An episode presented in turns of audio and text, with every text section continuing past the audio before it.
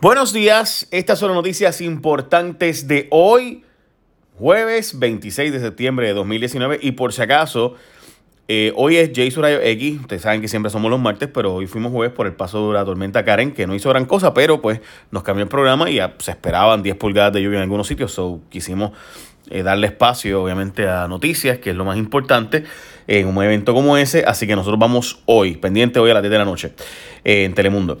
Bueno, el gobierno no sabe dónde están 40 de cada 100 empleados. Literalmente, cobran sin trabajar. Gran parte de estos empleados. Mire, 40 de cada 100 empleados del gobierno no está en un momento dado. O sea, eso no significa que nunca trabajan. Significa que en un momento dado tú no puedes contar con 40. O sea, por ejemplo, en enero, en enero 20, pues no, 40 de cada 100 empleados no van. ¿Por qué? Porque están por enfermedad o están eh, licencias sin, para no trabajar, licencias sin sueldo, licencias con sueldo, las famosas licencias de estos de culturales, 10% están en ausencia no autorizada. Eh, o sea que faltaron y no se sabe por qué, o maternidad u otras razones, 13% están de vacaciones y 4% están por enfermedad. O sea que en total Tú no puedes contar con 40 de cada 100 empleados en momentos dados específicos y particulares. Eso está hoy en la portada del nuevo día y ronca la manigueta del asunto.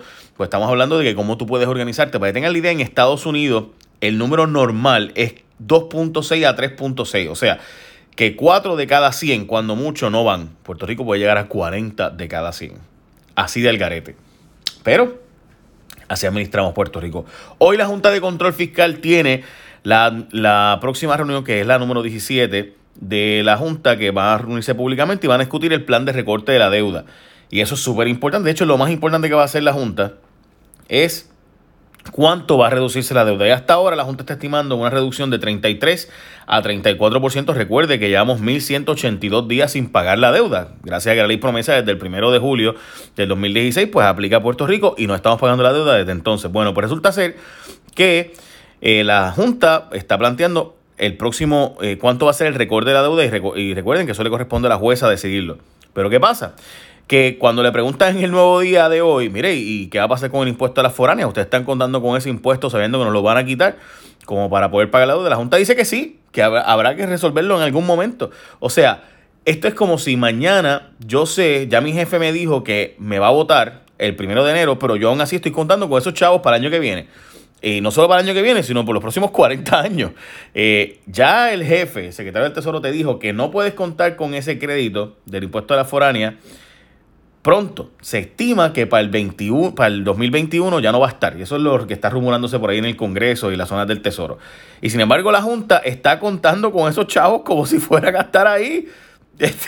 O sea, y no solo la Junta, el gobierno, de hecho, Ricardo Rosselló planteó que durara, que estuviera Escuche bien, hasta el 2027. O sea, ya el jefe te dijo, no cuenten con esos chavos, pero estamos contando con eso, en un plan de ajuste de la deuda que es por los próximos 40 y 50 años sabiendo que ese dinero no se puede contar con él para el futuro. Por eso que hay que reducir mucho más la deuda. No puede ser una reducción de 33-34%, sino que tiene que ser una reducción mucho más agresiva, si, especialmente si sabes que no vas a contar con ese impuesto tan importante y con el envejecimiento de la población, que es otra de las noticias que viene por ahí, que te voy a contar de cuántos niños menos hay en Puerto Rico versus hace 10 años. Pero antes...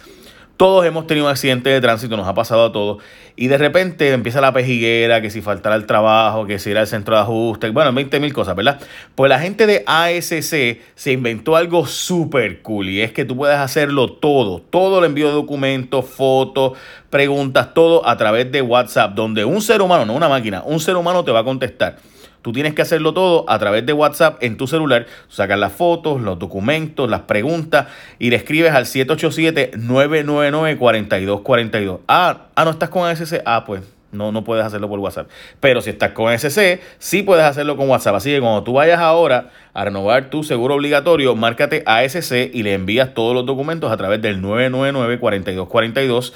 999-4242. Un representante de ASC en vivo va a atender tus mensajes, manejará la información enviada a tu reclamación y listo, no pierdes tiempo, no faltas al trabajo, completas el proceso, te paga el mismo día por cheque o depósito directo.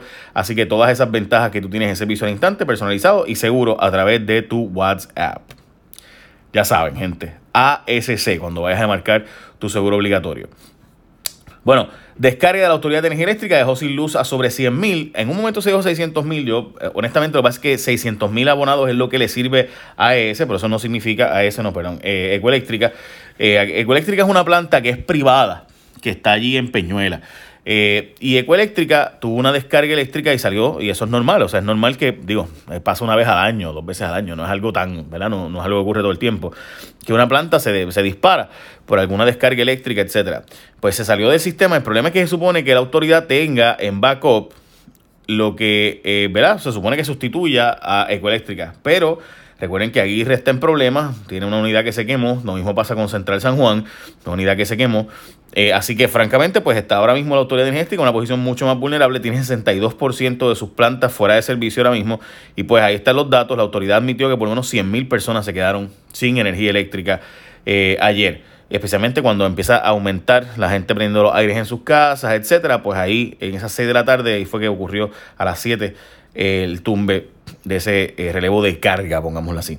Jensen, el acusado por asesinar a Alex, apela y pide que lo liberen, pide estar libre, dice que la, fianza en su caso fue irracional y que por tanto debería estar libre mientras dure el proceso. Jensen es el acusado por el caso de Arelis, eh, como ustedes saben, la mataron por un celular allá en Fajardo. Ahora vamos a tener más detalles, así que veremos a ver si la fianza fue irracional o no. Lo cierto es que en Puerto Rico hay un derecho absoluto a la fianza y ese fue el derecho que el pueblo ha votado consistentemente. Preso hasta cinco años por acusar a una mujer por tener una bandera de Puerto Rico. Se hizo viral este vídeo, recuerden, de un viejo, bueno, o sea, una señora mayor, una persona mayor, eh, donde, creo que es sesenta y pico de años, en Chicago, donde este sujeto empezó, y perdónenme que yo lo hable así, ¿verdad? Pero es que el sujeto empezó a tirarle y a hacer comentarios racistas contra esta mujer eh, por tener una bandera, una, camisa con la bandera de Puerto Rico. Entonces se regresa a su país, bueno, 25 insultos racistas, pues lo acusaron por un crimen de odio y lo encontraron culpable. Va a cumplir 5 años de cárcel y ayer le revocaron la fianza, eso para Chirola. Bueno, tenemos 10 niños menos de cada 100, menos nacimientos que nunca. En los veranos del 2017 y 2018, la isla perdió 9.6% de los niños que tenía. Es decir, en un periodo de 12 meses, la isla perdió cerca de 10 de cada 100 menores de edad. Esto según la encuesta del censo, del negociado del censo y demás. Y las razones fueron la drástica reducción de natalidad de Puerto Rico, obviamente además de la inmigración que ustedes saben que ya estaba ocurriendo. Así que la merma en nacimientos de Puerto Rico ha bajado en 42%. Tenemos una de, los, de las cifras de nacimiento más bajas del mundo. Usted mire cada vez más eh, gente joven no teniendo hijos y viajando el mundo y mudándose, etcétera, pero no teniendo hijos eh, o teniendo uno o dos hijos, no más de un hijo, es bastante común.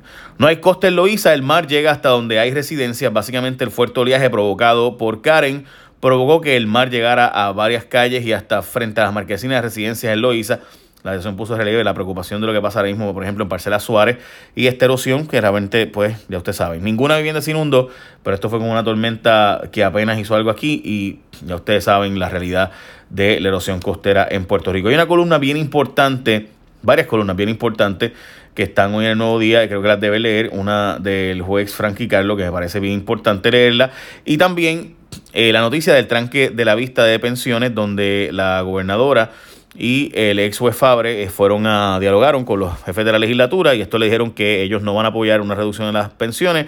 La gobernadora no dijo esa expresión, dijo que va a luchar por las pensiones, pero pues no dijo que iba a, evitar que sacaran las pensiones y eh, redujeran las pensiones. El juez Fabre pues dice que va a haber que tener una reducción de pensiones poca, pero tiene que haber algo. Eh, así que veremos a ver. Dice él que no hace falta la aprobación de la legislatura, que veremos lo que hace la Junta y la jueza Taylor Swain sobre todo, que es la que tendrá el plan de ajuste ante sí.